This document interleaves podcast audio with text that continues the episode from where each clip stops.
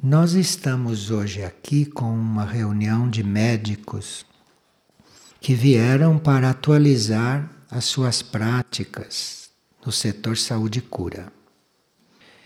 Estamos também com um grupo que está fazendo um encontro de alimentação. Portanto, estamos hoje num momento de tratar da saúde. E nós sabemos, pelo livro Novo Começo do Mundo, nós sabemos que a saúde, o governo e o dinheiro são três coisas que não vão ter solução nesta etapa da Terra.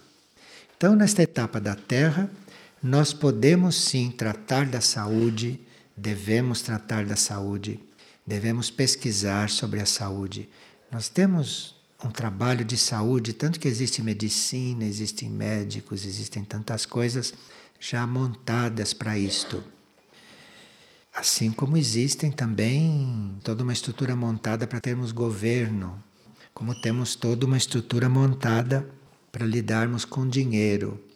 Mas sabemos perfeitamente que tanto a saúde, quanto o governo e quanto o dinheiro não terão uma solução nesta etapa da Terra. Então, a saúde, os assuntos da saúde, não poderão ser resolvidos nesta etapa da Terra. Mesmo que a ciência descubra remédios, tratamentos e curas para certas enfermidades, sempre surgirá em seguida uma nova enfermidade da qual não se sabe nada. Então a ciência e a medicina estarão sempre buscando a saúde, mas isto não pode acontecer nesta etapa da Terra. Enquanto não começar um novo ciclo do mundo, saúde, governo e dinheiro não terá a solução que se busca. Tudo aquilo que se está fazendo nessa área e que se está fazendo nessas direções, de positivo ou de negativo, são uma preparação para uma etapa futura algo vai ter que ser esclarecido na consciência humana antes que haja solução para os problemas de saúde. Então, enquanto a consciência humana não resolver certas coisas, não haverá saúde. Mesmo que você tenha a maior aparelhagem, porque a falta de saúde ou as doenças ou as situações que exigem que a medicina entre para resolver, todas estas situações, a raiz destas coisas não começou aqui na Terra, compreende? Aqui na Terra você jamais poderá resolver o problema da saúde nesta etapa da Terra, porque a doença já veio com as pessoas. Quando as almas vieram para cá, já trouxeram isto. E a falta de saúde nesta terra é o reflexo das vidas anteriores das pessoas. Então, quem tem qualquer problema de saúde que seja, isto vem das vidas anteriores. Isto é resultado de desequilíbrios, de desarmonias, de erros e de desacertos em vidas anteriores. Então, quando umas coisas vêm de vidas anteriores, precisa que nós já estejamos liberados da lei da reencarnação para que haja saúde. Enquanto nós estivermos dentro da lei da reencarnação, nós estaremos trazendo para a encarnação presente os nossos estados das vidas anteriores. Então não pode haver saúde. Vocês não veem quando uma pessoa nasce já doente, ela já nasce com a coisa que durante a vida vai se manifestar. Isto são resultados das vidas anteriores. A falta de saúde, a falta de perfeição, é um resultado da lei da reencarnação. Então, enquanto nós reencarnarmos, não pode haver saúde na superfície da Terra. É preciso que esta lei seja transcendida para depois haver saúde. Claro, não vão desaparecer as doenças de repente. À medida que a humanidade for se liberando da lei da reencarnação, for passando para os níveis superiores nos quais não se reencarna, nos quais a vida não tem reencarnação, a vida é em eterno e prossegue. Enquanto as pessoas não estiverem se coligando com esta vida, nós não podemos diminuir a quantidade de doenças, mesmo que aperfeiçoemos muito toda esta parte científica. Mas sempre surgirá uma coisa que não se sabe o que é. São coisas que vêm para serem resolvidas, para serem purificadas e que são purificadas e que são transformadas através da doença. Começa a haver uma mudança no nosso estado de saúde, uma mudança positiva, é quando nós vamos descobrindo a meta da nossa vida. Quando nós vamos descobrindo o que queremos fazer da vida. É quando nós vamos descobrindo qual é o objetivo interno, supremo, superior da nossa vida. Então, se você vai descobrindo os seus objetivos superiores, é aí que esta parte doente, que esta parte hereditária, hereditária das tuas próprias vidas, não só hereditária do pai e da mãe, que também existe, mas é hereditária das vidas anteriores, das tuas vidas anteriores. Então isto vai ficando diluído, isto vai ficando num segundo plano, e aí as coisas vão mudando. E aí irá mudando a situação da saúde na superfície da Terra. As doenças e a falta de saúde e os problemas de saúde não são só determinados por isso. Não são só coisas que nós trazemos hereditárias. A falta de saúde é também um resultado de nós exercermos o livre-arbítrio. Porque com o livre-arbítrio nós decidimos coisas, vivemos coisas e submetemos os nossos corpos a coisas que nós escolhemos e que não estavam programadas para aquele corpo, não estavam programadas para aquela vida. Então, um corpo tem um certo programa, tem uma certa meta, como consciência de corpo como material corpóreo. Aquilo tem uma certa meta. Um corpo tem um seu desenvolvimento. Tanto assim que, desde o corpo de um troglodita até o corpo de hoje, vocês veem como este corpo evoluiu, aumentou em consciência. Então, este corpo tem um destino, este corpo tem uma meta, este corpo tem uma beleza que ele deve expressar. Este corpo tem um equilíbrio, este corpo tem uma vida própria do corpo físico. E o nosso livre-arbítrio que está na mente interfere o tempo todo com este corpo, com a vida deste corpo. A nossa mente coloca este corpo continuamente em situações estranhas para aquilo que era ele, para aquilo que era a finalidade dele, para aquilo que era a consciência dele. E isto vem acontecendo encarnação após encarnação. Então hoje nós temos um corpo que é o produto de todas as experiências dos nossos corpos anteriores. Enfim, de tudo que os corpos anteriores viveram, como existe um átomo permanente neste corpo atual, então, este corpo atual é uma síntese de tudo que foi feito com os corpos anteriores que nós usamos. O átomo permanente é único. Então, a saúde está ligada a tudo isso. Enquanto nós não estivermos liberados desta cadeia de reencarnações, não é possível a saúde. Precisa que nós estejamos liberados disso, precisa que nós estejamos já num outro tipo de vida para os nossos corpos mais sutis irem tendo saúde. Os nossos corpos sutis são nosso corpo etérico, nosso corpo astral, nosso corpo mental e outros. Então, no mundo interior, nos outros planos de vida, nas outras dimensões, estes corpos vão, à medida que a nossa consciência for se liberando da hereditariedade, esses corpos vão se curando, se aperfeiçoando. Então pode haver, por exemplo, atualmente saúde em um desses corpos internos, se é que ele já se aperfeiçoou o suficiente. Mas o corpo físico, mesmo numa pessoa saudável, ele é sempre uma possibilidade de precisar ser tratado de alguma maneira. Então, o livre-arbítrio é um dos primeiros itens desses motivos porque nós não temos uma saúde perfeita ou porque não conseguimos manter uma saúde perfeita, não, enquanto estamos no corpo físico.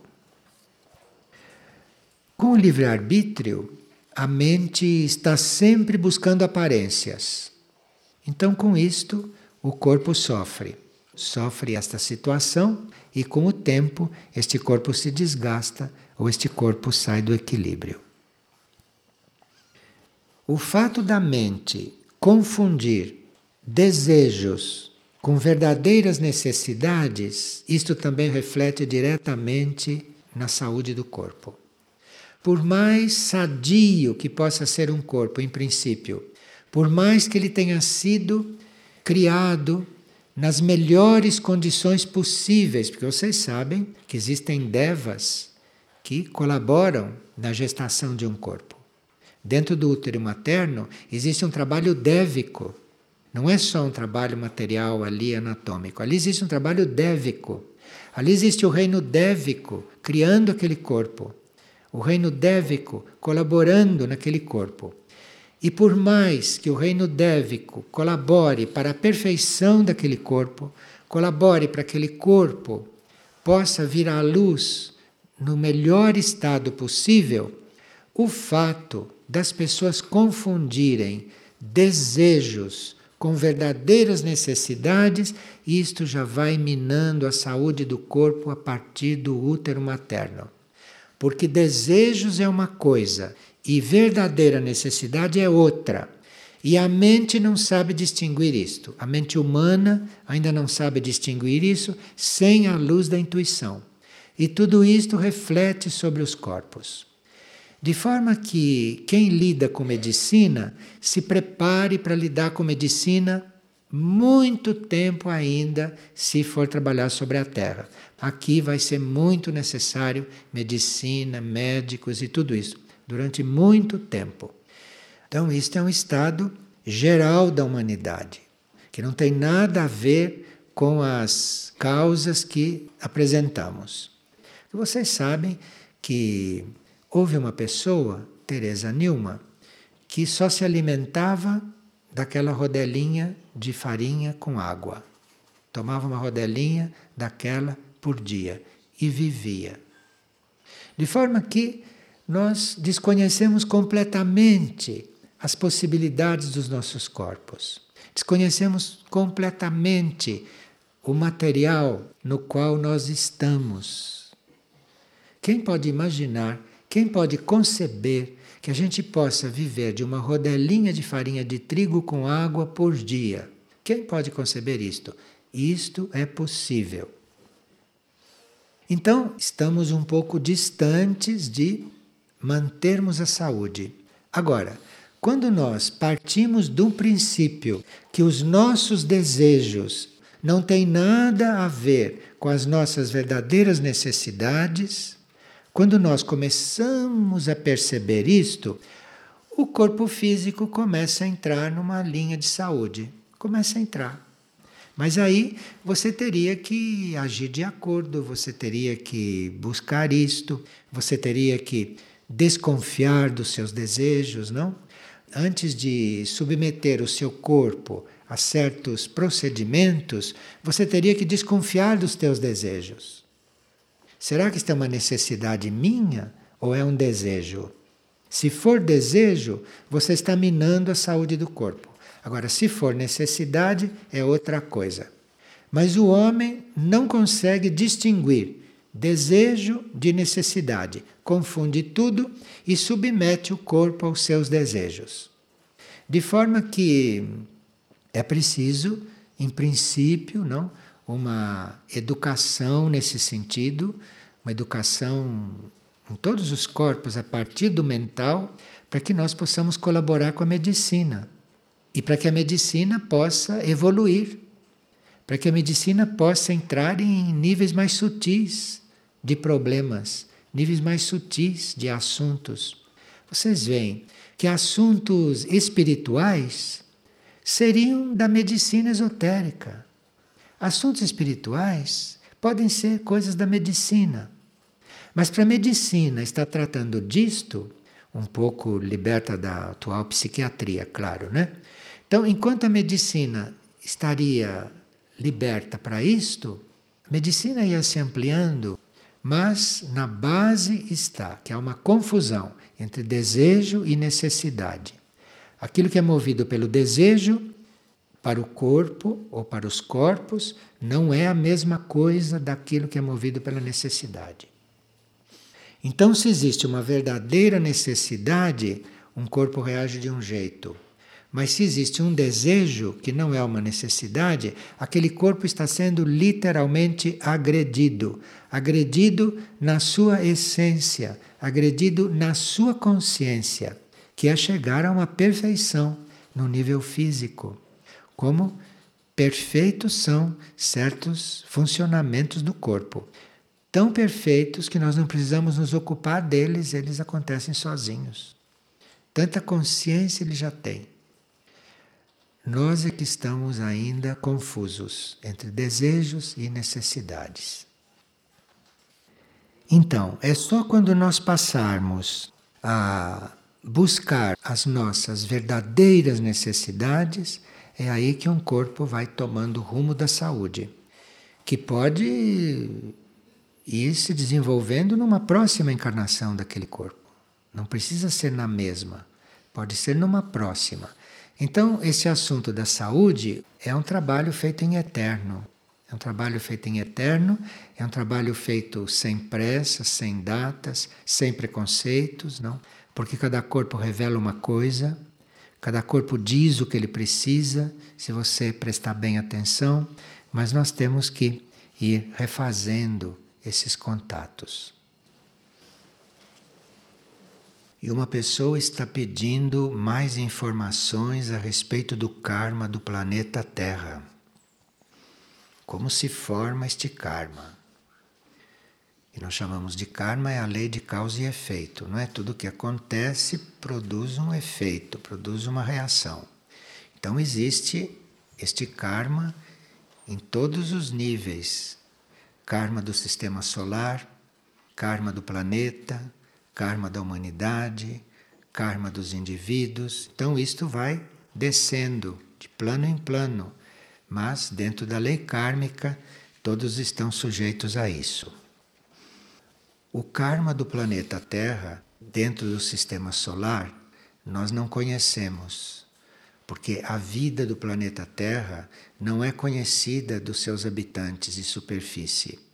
Os habitantes da superfície da Terra não conhecem o passado da Terra, não conhecem os processos que a Terra desenvolveu até chegar neste estado físico em que ela está, até ter se tornado um planeta físico. Apesar de que já houve obras que nos deram muitas informações e muitas chaves para nós compreendermos até um certo ponto a Terra e a vida da Terra, como a obra da Blavatsky, não, principalmente através da doutrina secreta e de outras obras dela. Mas, em geral, a vida da Terra e a história da Terra não é muito conhecida.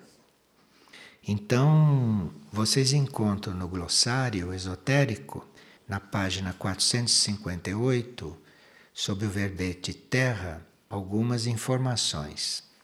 E também isso pode ser completado na página 347 348 com os verbetes planeta e planeta sagrado.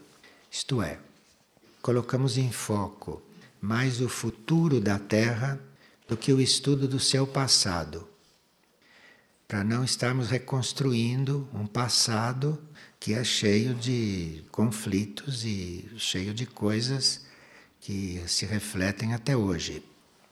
Então, esses dois itens, planeta e planeta sagrado, nos dão uma perspectiva a respeito do futuro da Terra, porque a Terra está destinada a ser um, uma escola de curadores, curadores cósmicos, como está se candidatando a se tornar um planeta sagrado. Se nos abrimos para conhecer o futuro da Terra, o que está proposto para a Terra, é muito mais importante do que estarmos estudando o passado da Terra.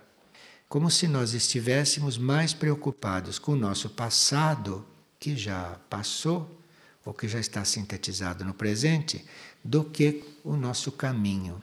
Mais importante é aquilo que temos que ser, é aquilo que estamos sendo, e não aquilo que fomos ou aquilo que somos agora, muito limitados por aquilo que fomos. Então teríamos que estar com esta visão ou com esta focalização bem no futuro, ou alguns conseguem até no eterno. E aqueles que conseguem imaginar o eterno, vem a perfeição, né? se vem como uma essência perfeita e íntegra. E isso é uma colaboração muito grande que se pode dar para a evolução, para a evolução humana. Uma pessoa copiou aqui um trecho do livro Aurora, que está na página 74. Está nos pedindo para ler este trecho, porque a pessoa considera isto bastante atual para o grupo. Aqueles que anseiam por uma existência mais ampla, propomos que coloquem para si mesmos algumas perguntas. Assim terão oportunidade de examinar sua prontidão para essa vida superior. O livro Aurora propõe que a gente se faça perguntas. A gente se fazendo perguntas, a gente vê que resposta vai dar. E assim nós temos oportunidade de entrar em contato com o nosso ponto naquele momento. E essas perguntas que o livro Aurora propõe são as seguintes, para a gente fazer a si mesmo. A quem eu estou servindo? Aos homens? À dúvida ou ao Supremo? Segunda pergunta. Existe em mim possibilidade de trair? Terceira pergunta. Existe em mim possibilidade de mentir? Quarta pergunta. A obscenidade me atrai? Quinta pergunta. Sei dominar a preguiça? Sexta pergunta: Irrito-me? Sétima pergunta: Sou constante na meta escolhida? Oitava pergunta: Sou negligente? Nona pergunta: Fujo à devoção? Décima pergunta: Abro-me ao trabalho do plano evolutivo? E última pergunta: amo a luz ou a temo? Veja que aqui temos muitos pontos para reflexão. O trecho termina assim: A aprendizagem é contínua para todo aquele que se abre às leis evolutivas superiores é à medida que as provas chegam que se vê se esses pontos estão sendo trabalhados. A dimensão do espírito é forte e vem em auxílio do homem que a busca. Mas é preciso que discórdias pessoais tenham sido eliminadas de sua convivência com os semelhantes. Então estão aí muitos pontos para vocês pensarem. Ontem não nós estávamos vendo que a humanidade em geral confunde seus desejos com necessidades verdadeiras, com necessidades reais. E assim dão margem para que o supérfluo seja muito importante na superfície da Terra para a humanidade. E que até aquilo que é supérfluo, aquilo que não é necessário, predomine na vida terrena das pessoas. Vivendo para o supérfluo, o homem deixa de compreender o que se passa no interior das demais pessoas. Isto é, à medida que nós nos dedicamos ao supérfluo, à medida que nós não vemos a real necessidade, isto vai nos anuviando, isto vai impedindo que a gente compreenda o próximo, que a gente compreenda o semelhante, não é? Internamente. E nós vamos nos desgastando em uma luta contínua através da nossa vida. Veja, tudo isso começa no supérfluo. Porque o que é supérfluo não encontra um caminho livre para ser obtido ou para ser desenvolvido. Quando as coisas começam a encontrar resistência, porque algo de supérfluo está ali. E isto traz um desgaste. Traz um desgaste não só para cada indivíduo, um desgaste para o próprio indivíduo, mas de supérfluo em supérfluo, o indivíduo acaba contribuindo para o desgaste do planeta também. Como vocês estão assistindo a situação planetária em todos os níveis, todos os níveis materiais. E assim como essas reservas naturais do planeta estão sendo dizimadas, como vocês veem, Cada indivíduo também tem as suas reservas. E se ele desgasta o planeta, karmicamente ele paga nas suas reservas também. Porque a lei do karma é uma lei também planetária. Então existe um karma individual, existe o lado individual da lei, que cada um de nós tem a ver com ele diretamente, mas tudo que se passa conosco reflete também no karma planetário porque o karma é também planetário. Então, se nós não respeitamos o planeta, se nós não cuidamos de extrair do planeta só o que é necessário, isto vai refletir nas nossas reservas individuais. Então, as nossas reservas também vão sendo minadas. E isto termina numa incapacidade de ter força de ter energia, de ter disponibilidade para tratar daquilo que nos cabe, para tratar da nossa tarefa atual naquele momento.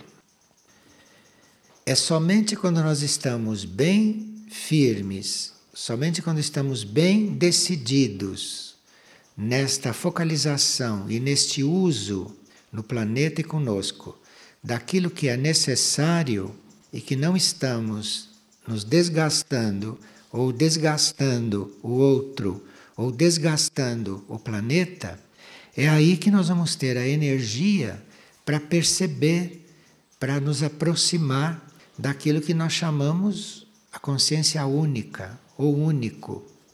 Porque você precisa estar bem ciente da sua capacidade, concentrado na sua capacidade usando as suas forças e as forças do planeta naquilo que é necessário para você ter uma concentração suficiente para estar se dedicando à consciência única, para não ser dividido, para não ficar disperso em várias coisas com a sua energia.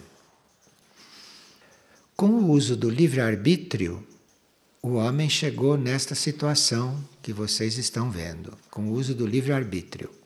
Mas para ir renunciando ao livre-arbítrio, é preciso que você esteja muito atento no supérfluo, para você ter a força, para você ter a concentração, para você ter a energia para estar no essencial, e aí você poder dar este passo do livre-arbítrio das suas escolhas, das suas fantasias, das suas ilusões ou da sua própria experiência, dar este passo para ir se unindo ou ir se alinhando com uma consciência superior, que conhece o plano e que é o plano evolutivo para a humanidade. E uma pessoa hoje coloca a seguinte pergunta: Eu não compreendo por que certas coisas acontecem. Eu não compreendo certas coisas que dizem que são feitas por Deus, que são feitas pela consciência única. Então, nós fomos buscar estas respostas, fomos olhar um instrutor e lá encontramos estas seguintes frases: Onde quer que você veja um grande fim, um grande final, não se preocupe, porque aquilo significa um grande começo para daqui a pouco. Então, não vamos confundir o que nós estamos vendo no planeta, o que estamos assistindo no planeta, como o fim de tudo. O que nós estamos assistindo, para quem sabe ver, está mostrando que está muito próximo um grande começo, porque as coisas não podem se misturar muito. Então, para certas coisas recomeçarem, para ver um grande começo, para entrar um outro ciclo, é preciso que este ciclo termine, que este ciclo se resolva.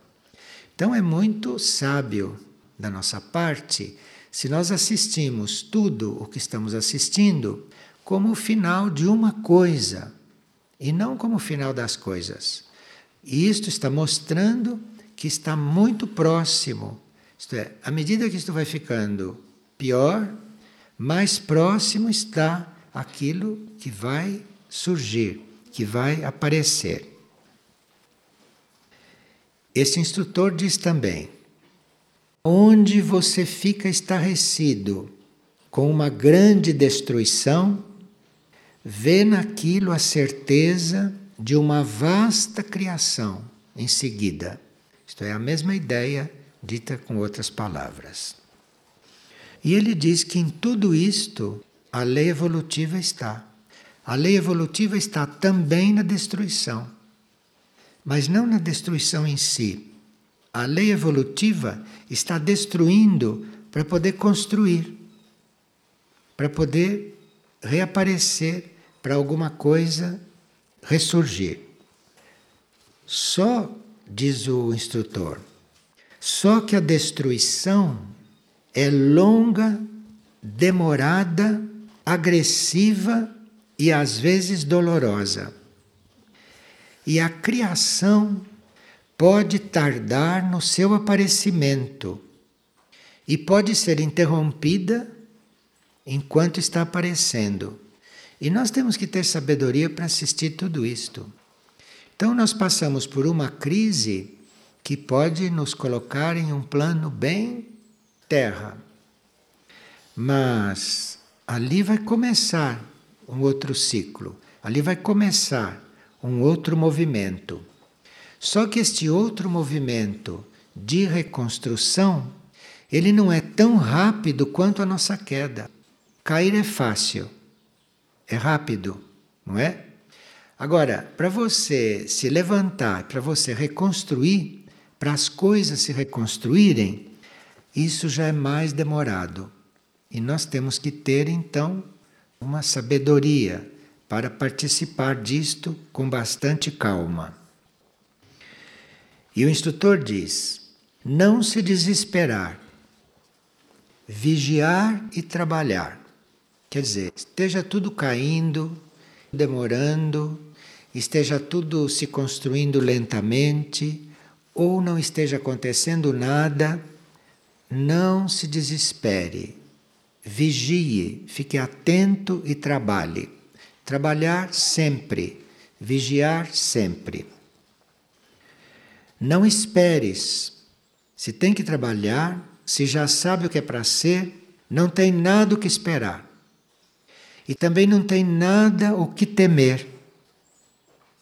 Mantém a tua vontade em realizar e fica sempre certo do propósito de Deus. Isto é, sempre certo, ter sempre presente que tudo tem um propósito, tudo tem uma razão, mesmo que a gente não compreenda.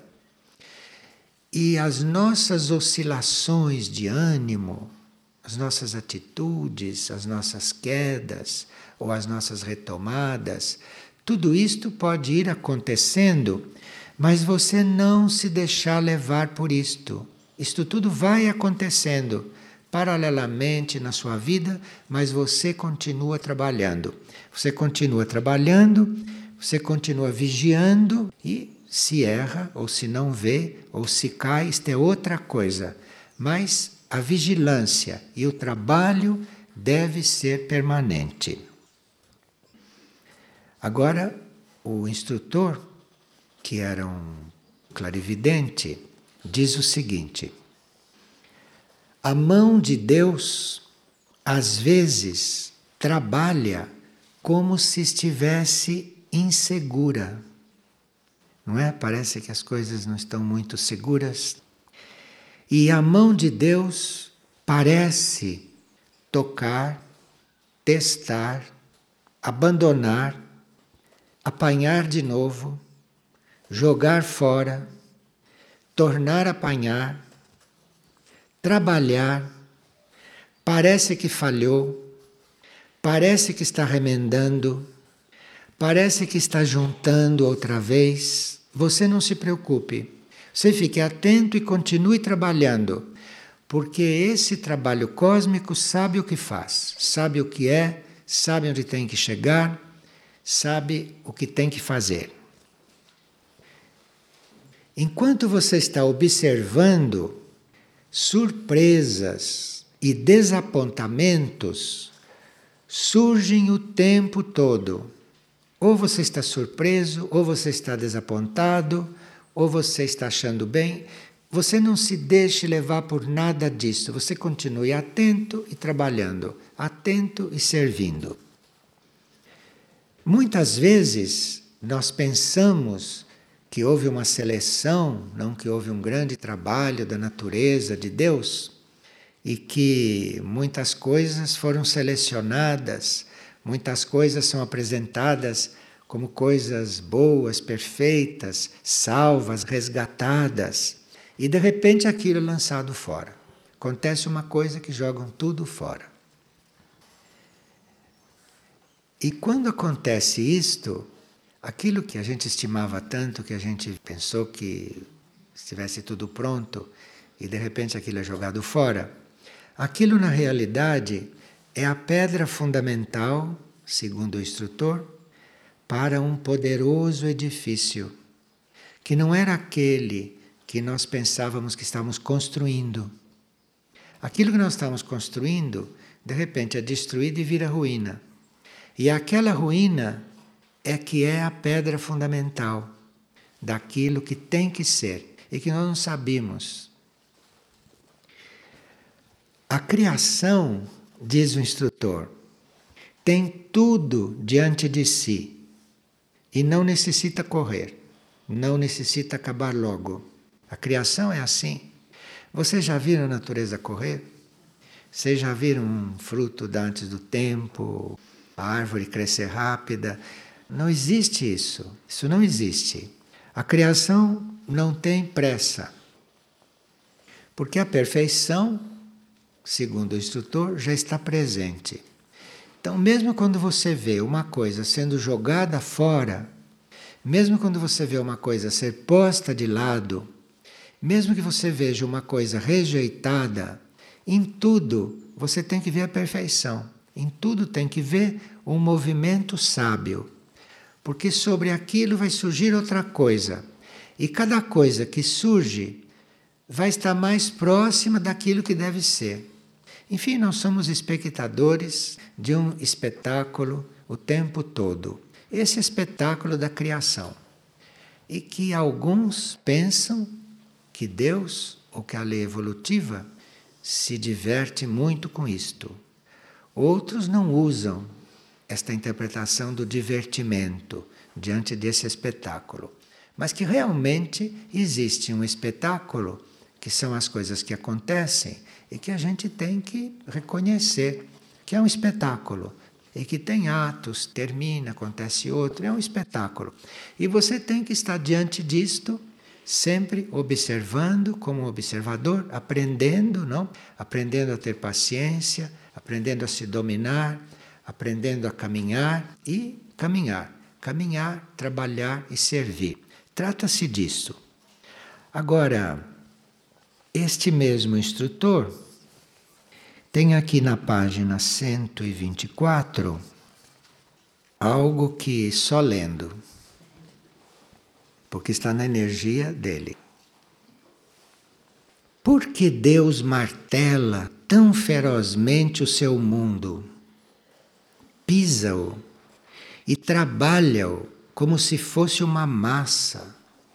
Lança-o tão frequentemente num banho de sangue e no calor do inferno de uma fornalha. É porque a massa da humanidade é ainda um minério duro, grosseiro, que de outra forma não seria fundido e nem moldado. Conforme é o material, assim é o método. Que isso ajude a transmutá-la, a humanidade, em metal mais nobre e mais puro, e sua maneira de tratá-la será mais gentil e suave, mais elevados e belos os seus usos. Mas aí vai dependendo do material, né? Que nós somos nas mãos da lei evolutiva superior. E para que o Criador selecionou ou fez tal material, quando tinha todas as infinitas possibilidades de escolha. É por causa da sua divina ideia que viu diante de si não apenas a beleza, a doçura e a pureza, mas o Criador se está lidando com todo, ele vê também diante de si a força de vontade e a grandeza. Então, que pega este material e torce isto não é nada de mal, isto é força de vontade, isto é grandeza. Não desprezes a força, nem a odeie pela feiura de algumas de suas faces. Nem pense que o amor é só Deus. Toda perfeição perfeita deve ser em si algo do herói e também do titã mas a maior força nasce da maior dificuldade. Isto aqui é algo que nós teríamos que nos lembrar. Aquilo que é fácil, aquilo são momentos de repouso na nossa vida. Há momentos que tudo de repente se torna fácil, tudo se torna simples. Isso são momentos de repouso. Para nós podemos nos fortificar para depois tomarmos de novo as rédeas desse material, desse material que está aí para ser trabalhado, para ser elevado. Como é? Que livro é este? Sabedoria de Aurobindo. É uma seleção dos escritos dele. Que seria o importante em ter fijo para dizer, bueno, quando uno passa por um momento difícil, quando se passa por um momento difícil, não é o que ter como meta. Então, é você saber que o que acontece é o que tem de acontecer. Porque aí você aceita o que está acontecendo e aí você reconhece, você dá um passo. Você encontra energia para dar um passo. Mas se você não aceita o que está acontecendo, você não encontra energia, você vai se desvitalizando gradualmente. São provas. Sempre que você aceita o que está acontecendo e que dá o passo, quando você dá o passo, você se sente mais forte. É um processo dentro da lei da purificação e da lei evolutiva. Mas se você não aceita a circunstância, você não tem como dar o passo.